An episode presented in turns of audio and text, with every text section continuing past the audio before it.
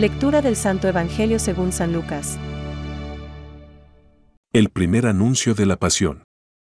El Hijo del Hombre, les dijo, debe sufrir mucho, ser rechazado por los ancianos, los sumos sacerdotes y los escribas, ser condenado a muerte y resucitar al tercer día. Después dijo a todos, El que quiera venir detrás de mí, que renuncie a sí mismo, que cargue con su cruz cada día y me siga. Porque el que quiera salvar su vida, la perderá y el que pierda su vida por mí, la salvará.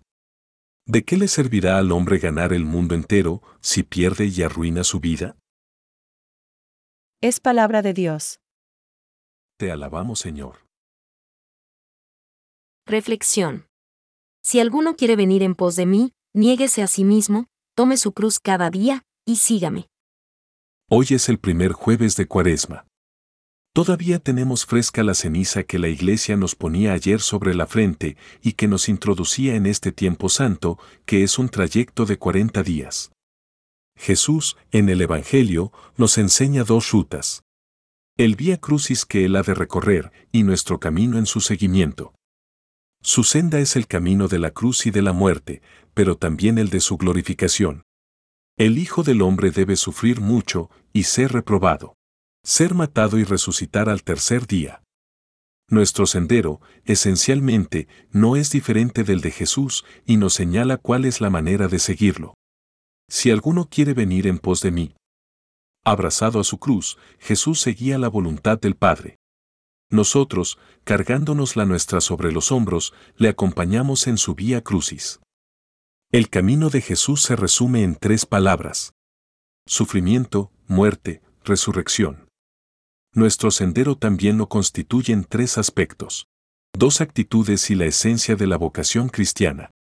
Negarnos a nosotros mismos, tomar cada día la cruz y acompañar a Jesús. Si alguien no se niega a sí mismo y no toma la cruz, quiere afirmarse y ser el mismo, quiere salvar su vida, como dice Jesús. Pero, queriendo salvarla, la perderá. En cambio, quien no se esfuerza por evitar el sufrimiento y la cruz, por causa de Jesús, salvará su vida. Es la paradoja del seguimiento de Jesús. ¿De qué le sirve al hombre haber ganado el mundo entero si él mismo se pierde o se arruina? Esta palabra del Señor, que cierra el Evangelio de hoy, zarandeó el corazón de San Ignacio y provocó su conversión. ¿Qué pasaría si yo hiciera eso que hizo San Francisco y eso que hizo Santo Domingo? Ojalá que en esta cuaresma la misma palabra nos ayude también a convertirnos. Pensamientos para el Evangelio de hoy. Fijemos con atención nuestra mirada en la sangre de Cristo, y reconozcamos cuán preciosa ha sido a los ojos de Dios, su Padre, pues, derramada por nuestra salvación, alcanzó la gracia de la penitencia para todo el mundo. San Clemente Romano. No podemos pensar en la vida cristiana fuera de este camino que él recorrió primero. Es el camino de la humildad. El estilo cristiano sin cruz no es de ninguna manera cristiano, y si la cruz es una cruz sin Jesús, no es cristiana. Francisco.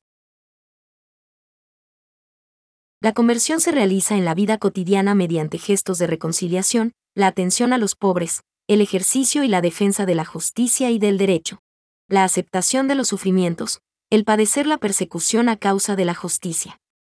Tomar la cruz cada día y seguir a Jesús es el camino más seguro de la penitencia. Catecismo de la Iglesia Católica, número 1.435.